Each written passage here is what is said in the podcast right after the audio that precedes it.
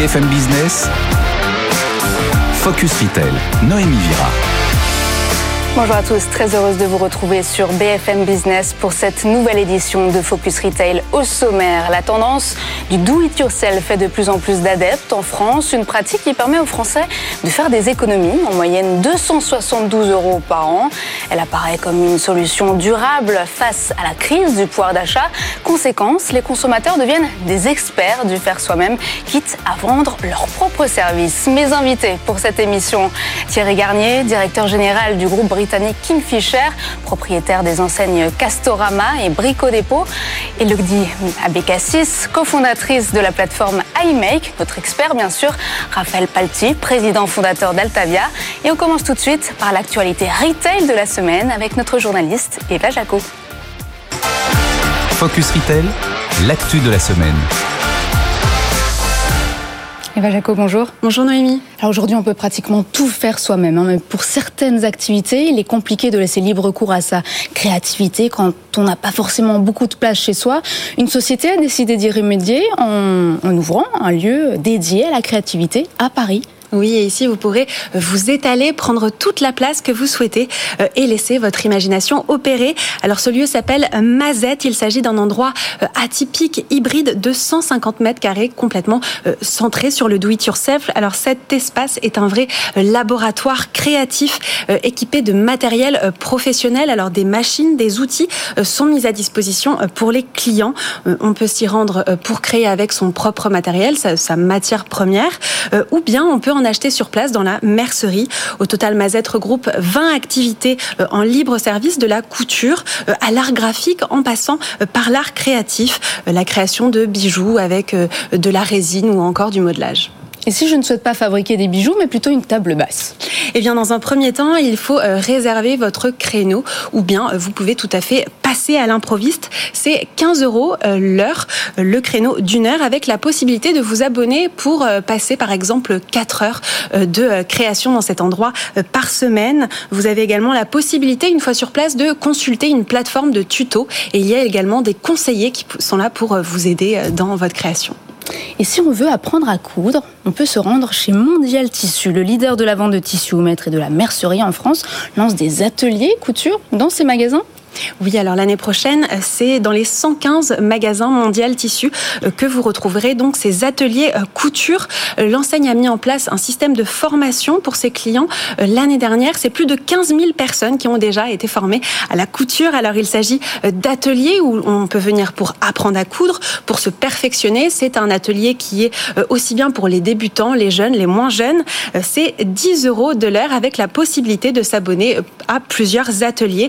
L'objectif ici, c'est de développer une communauté euh, autour du do-it-yourself. Alors à la rentrée, Mondial Tissu euh, organisera un atelier euh, spécial do-it-yourself pour débutants avec des projets simples comme par exemple fabriquer des éléments réutilisables comme des lingettes démaquillantes, des sacs réutilisables ou encore des, des tote bags. Autre nouveauté également, on peut se rendre chez Mondial Tissu pour utiliser des machines à coudre en self-service. Le do-it-yourself est aussi une manière de s'assurer pour les consommateurs que les produits qu'ils fabriquent sont bons pour eux. Est-ce que ces tissus sont vraiment écologiques? Alors oui, puisque euh, l'activité euh, euh, de Mondial Tissu est éco-responsable. L'une de leurs valeurs, c'est de donner une seconde vie aux produits, faire de l'upcycling.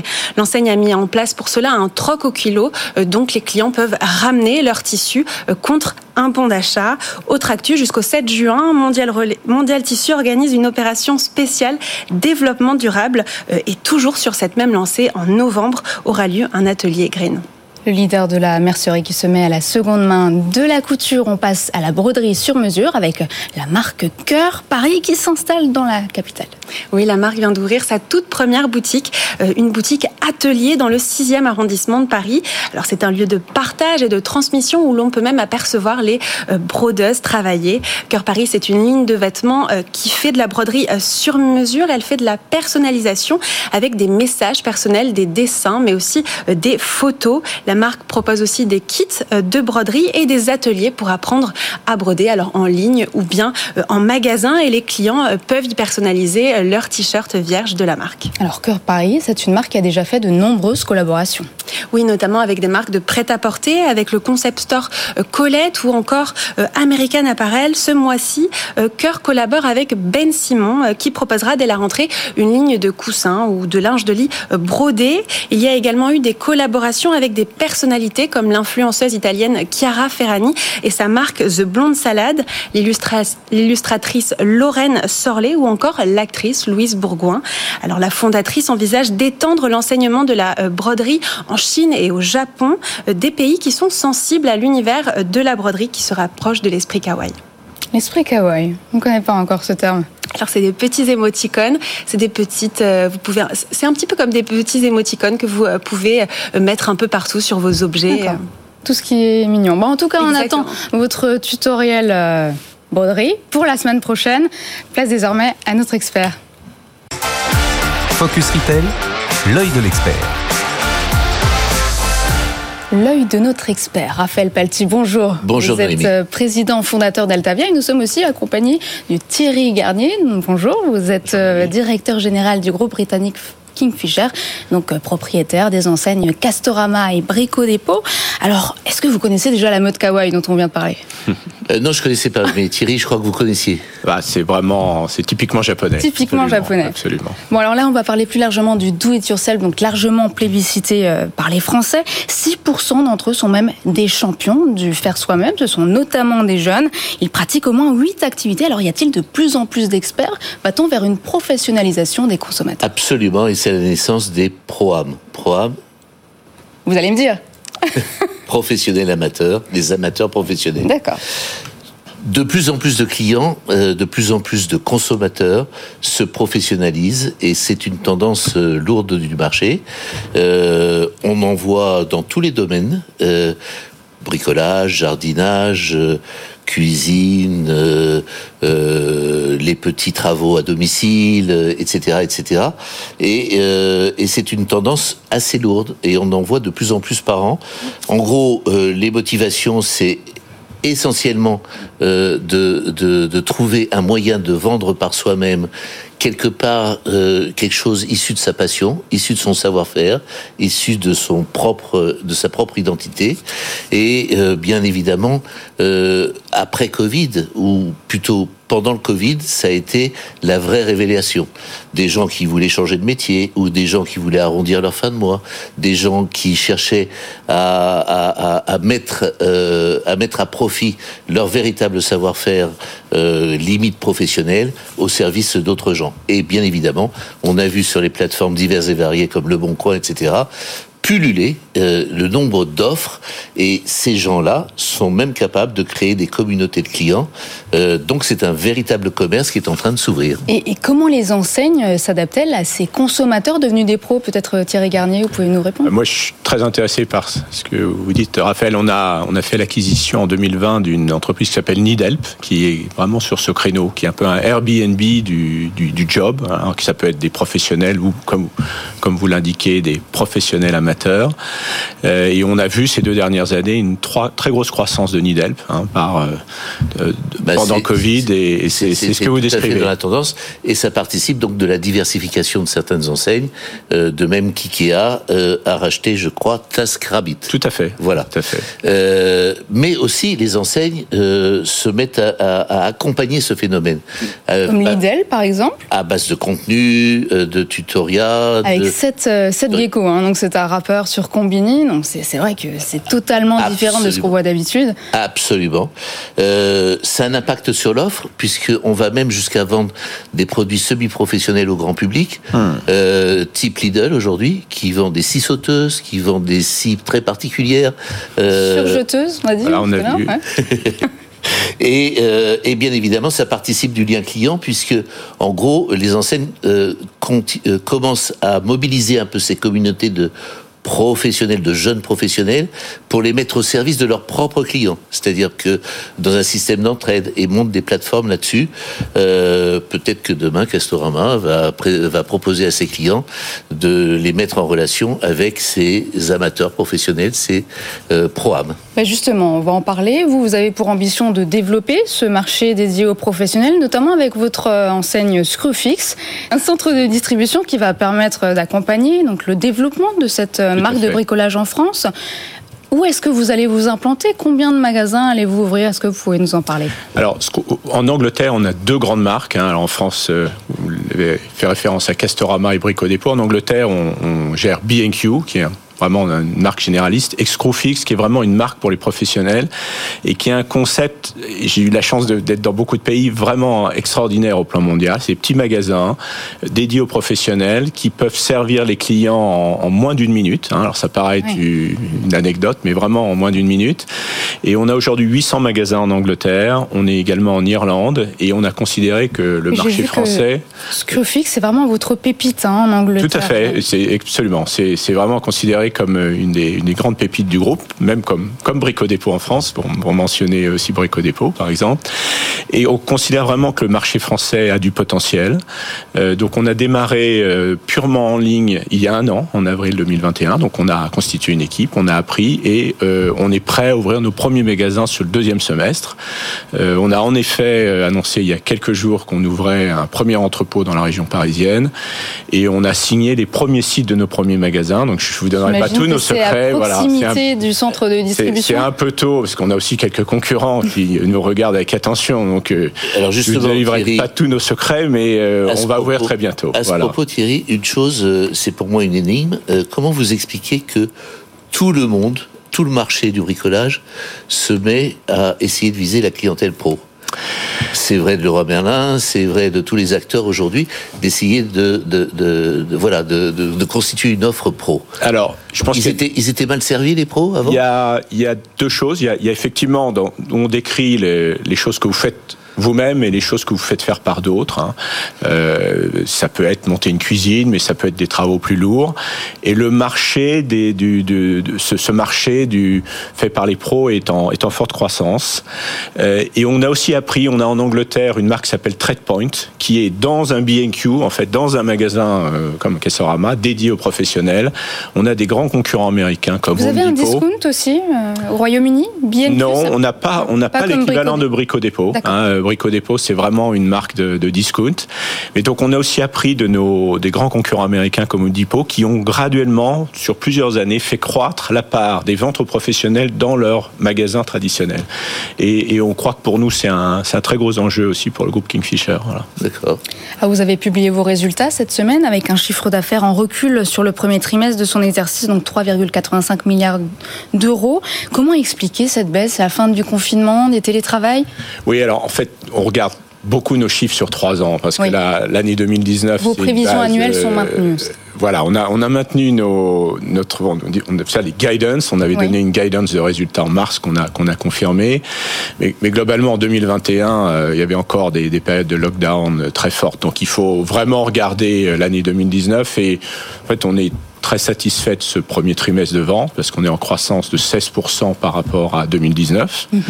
euh, on a une hausse de nos ventes de e-commerce qui est très forte sur sur trois ans. On a confirmé nos, nos résultats, donc euh, on a on a on a confiance pour cette année. Voilà. En gros, Kingfisher va bien euh, ou va mieux, on va dire, depuis que vous êtes arrivé. Et, et, et à votre arrivée, vous avez changé complètement de stratégie, 180 degrés.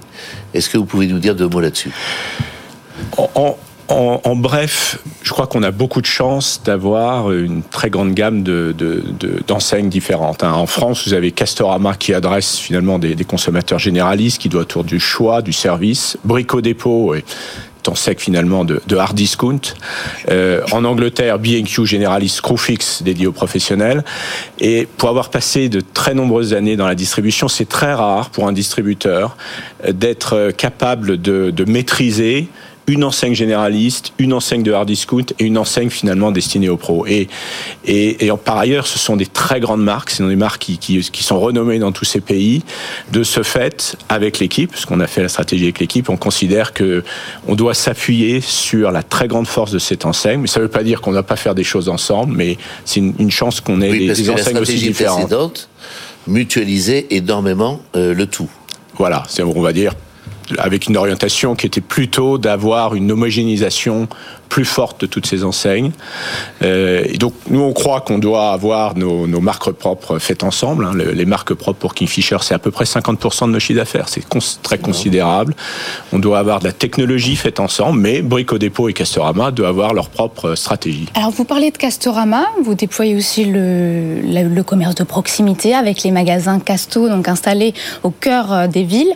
Vous avez ouvert euh, un, un Casto à Lille, qu'on a visité d'ailleurs, puis d'autres depuis, au Lila, puis à Levallois-Perret. Donc, vous reprenez les codes de la droguerie traditionnelle avec un service personnalisé, un assortiment réduit. Est-ce que vous allez vous développer dans des zones rurales? Alors, vous avez raison, on croit dans, les grandes tendances de la distribution, et c'est vrai pour notre métier, mais c'est vrai pour, d'autres métiers de la distribution, on croit qu'on aura besoin de plus petits formats, de plus petits magasins, notamment dans les villes. Euh, il faut apprendre à les faire, hein. on passe pas d'un très grand magasin à un petit euh, comme ça, donc on a à peu près une trentaine de magasins en test. Vous avez cité les trois magasins chez Casto, mais on a plus d'une vingtaine de mini BNQ, on a aussi des mini Casto en Pologne, et euh, on croit beaucoup à ce format. Votre marché de Pologne, enfin, on est alors en Pologne, on est, on est le premier distributeur en Pologne. Hein, euh, et donc, en effet, on considère que c'est un axe stratégique pour nous, je dirais, d'apprendre d'abord à, faire des petits formats et ensuite de, les développer. Et puis, au-delà d'occuper les territoires comme ça, euh, il y a, je crois, en Angleterre, je crois que vous êtes capable de livrer en moins d'une heure tout anglais. Est-ce que ça sera le cas en France, au-delà de cette implantation territoriale? Alors, on croit beaucoup à la, à la vitesse dans le e-commerce. Hein, et je, je crois que si on veut résister aux grandes plateformes, notamment aux grandes plateformes américaines, il faut qu'on sache utiliser nos magasins comme un actif clé dans, dans le e-commerce. Donc on a aussi en 2020 changé assez radicalement notre façon de, de, de, de faire le e-commerce. On, on se repose principalement sur la préparation en magasin, sur un click and collect très rapide. Donc en moyenne dans le groupe, vous avez un click and collect en, une heure, parfois deux heures, mais on essaye de tendre en dessous d'une heure. Screwfix, ça peut être, sembler une blague, mais click and collect en une minute. Hein, vraiment, vous êtes dans le magasin. C'est possible ça C'est possible. Et donc parce qu'on peut faire le click and collect en une minute, on fait aujourd'hui la livraison à domicile en moins d'une heure 40% l'Angleterre, pas encore toute l'Angleterre, mais c'est considérable. En moyenne, en 45 minutes, vous pouvez avoir un produit, c'est très vrai pour les artisans, livré sur un chantier ou à domicile. Alors vous venez, euh, enfin juste avant Kingfisher, de, de, Chine, où vous avez passé plusieurs années. Euh, Qu'est-ce que vous a apporté euh, la naissance du new commerce, comme on l'appelle en Chine, euh, par rapport à, ce que vous apportez aujourd'hui chez Kingfisher? En gros, c'est quels enseignements vous tirez de la Chine et qu'est-ce que vous vous adaptez euh, à l'intérieur du groupe aujourd'hui? Alors, deux choses, et vraiment sur le digital. Un, qu'on peut faire beaucoup au travers de la préparation magasin. Je dirais, il y a 10-15 ans, toutes les grandes entreprises regardaient des gros, euh, des centres de distribution, des gros fulfillment centers pour livrer les clients en 5 ou 6 jours avec un assortiment assez standard. Et aujourd'hui, on considère qu'utiliser les magasins pour préparer des commandes, les livrer vite à domicile et permettre de délivrer vite, euh, vous avez besoin de magasins pour faire ça. Le deuxième axe, c'est les marketplaces, le choix, hein, Alibaba, euh, Amazon, etc. Donc on, a, on vient de lancer début mars une très grosse marketplace en Angleterre. Partenariat avec Back Market Avec Back Market et, Miracle, qui est une grosse euh, start-up française. Et vous pouvez attendre euh, de nous que cette marketplace va venir en France rapidement et, dans d'autres pays du groupe. Voilà, c'est plutôt ces deux sujets, vitesse et, choix. Merci. On va tout de suite euh, passer aux chiffres de la semaine. Focus Retail, le chiffre de la semaine. La tendance du do-it-yourself qu'on compare aussi au système D ne date pas d'hier. Elle apparaît pour la première fois au début du XXe siècle avec ses premiers magazines spécialisés. La technique se répand ensuite dans les années 90. Aujourd'hui, elle est largement plébiscitée par les Français, par presque tous les Français. Alors presque tous les Français, puisque c'est 96% d'entre eux qui, en 20, euh, déclarent faire du do-it-yourself. L'année 20 c'est l'année du Covid, mhm. euh, mais en même temps la tendance le Covid qui a accentué donc qui a accentué le phénomène et qui et qui aujourd'hui semble être très résilient, c'est-à-dire ce phénomène-là euh, persiste. Euh, donc c'est quasiment tous les Français qui, d'une façon ou d'une autre, se sont mis au do-it-yourself. Bien sûr, dedans, il y a la cuisine, dont on sait euh, faire la cuisine, dont on sait que tous les Français se sont remis à faire la cuisine, mais aussi le bricolage, le, pain, les parfums, le bricolage, le jardinage, euh, les petits travaux manuels, etc. Bref, euh, aujourd'hui, il y a un engouement pour cette pratique. Et, comment expliquer cet engouement, cette passion pour le faire soi-même? Alors, les motivations, elles sont à la fois d'ordre économique, coûte moins cher, mhm. elles sont d'ordre environnemental, ça protège la planète, je sais ce que je fais, etc. Et elles sont d'ordre aussi de, de souhait de transparence. Mhm. C'est-à-dire, je sais ce que je mets dans mes produits cosmétiques, dans mes produits d'hygiène, etc. Je sais et je maîtrise euh, le tracing ou le tracking de ce qu'il y a dans mon produit.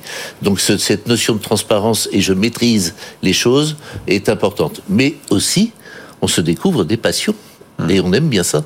Bah oui. Et comme vous l'avez mentionné, une des premières motivations est économique. Réparer certains produits coûte cher, c'est notamment le cas des voitures. Alors, pour entretenir les véhicules sans se ruiner, un concept de garage à le vent en poupe. Absolument, euh, notamment Répareco, qu'on a décelé comme étant la pépite de la semaine. Il n'y a que trois implantations pour l'instant, mais pour l'instant, euh, ce que vous appelez le self-garage, il y en a près de 200 en France. Qu'est-ce que c'est? C'est un garage, il y a des ponts élévateurs, il y a des outils, ils sont mis à la disposition des gens qui individuellement viennent faire leur propre réparation.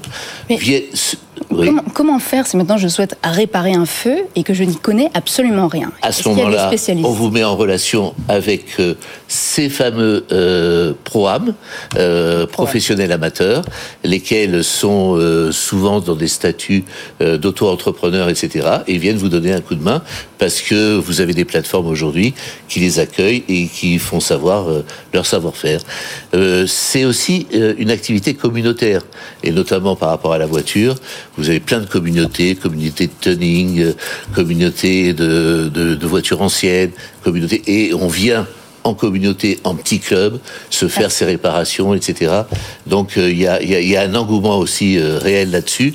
Au-delà du do-it-yourself, il y a ce côté, je, je, je, je fais moi-même, j'ai plaisir à le faire et j'y gagne. Merci Raphaël. Tout de suite, la start-up de la semaine. Focus Retail, le pitch. Elodie Abécassis, bonjour. Bonjour. Vous êtes cofondatrice et présidente d'iMake, donc une plateforme spécialisée dans le do-it-yourself. Qu'est-ce qu'on peut trouver sur cette plateforme? Alors iMake est effectivement une plateforme qui propose à la fois des conseils, des tutoriels et des fournitures.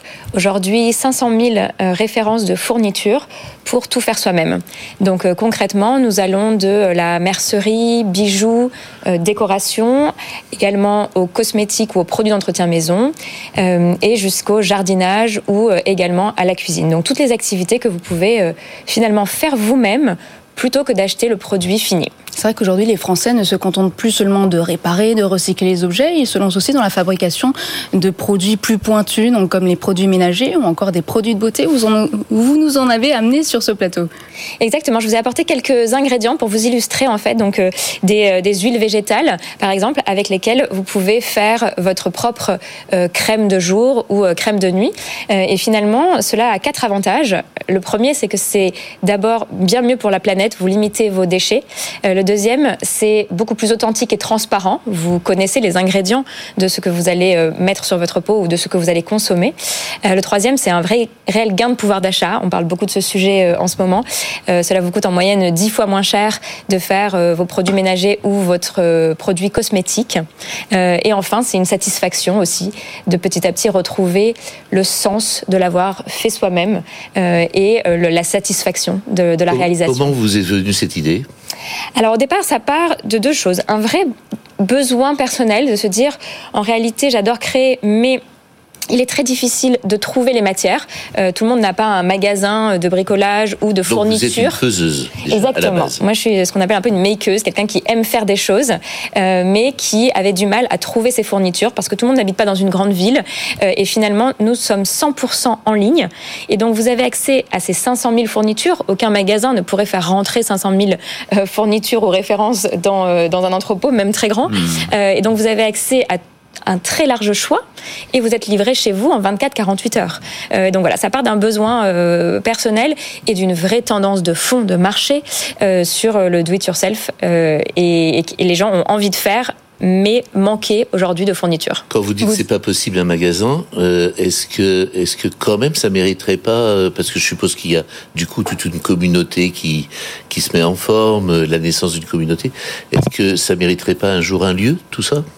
Alors euh, effectivement la communauté est très importante chez iMake euh, et nous l'avons plutôt choisi avec des lieux éphémères ou des moments éphémères. Donc, par exemple, la, semaine dernière, lors de la journée du do-it-yourself euh, en partenariat avec Pinterest, nous avions euh, une centaine de personnes réunies dans un lieu pour faire des ateliers créatifs. Donc, par exemple, fabriquer son eyeliner, fabriquer une broche en laine cardée, donc de la déco ou euh, de la mode, des accessoires, mais de manière éphémère pour rassembler autour d'une passion.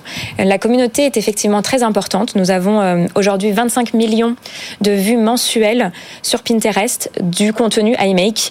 Euh, et tout ça, c'est parce que plusieurs millions de personnes partagent en France la même passion et la même envie de partager. Merci Elodie Abécassis. Je rappelle que vous êtes euh, cofondatrice et présidente d'IMEC. Je pense qu'avec cette émission, on va tous se mettre au do it yourself. On va commencer par faire simple. Pourquoi pas un dentifrice Qu'est-ce que vous faites Qu'est-ce que vous en pensez Moi, je suis plutôt, je fais beaucoup de jardinage. Allez. Voilà, voilà. Bon bah moi je vais essayer, je vais essayer un dentifrice, pourquoi pas. Pour commencer, on parle des produits de beauté. Bon merci à tous de nous avoir suivis. On se retrouve la semaine prochaine. Merci. Merci. Focus Retail, la distribution de demain s'invente aujourd'hui.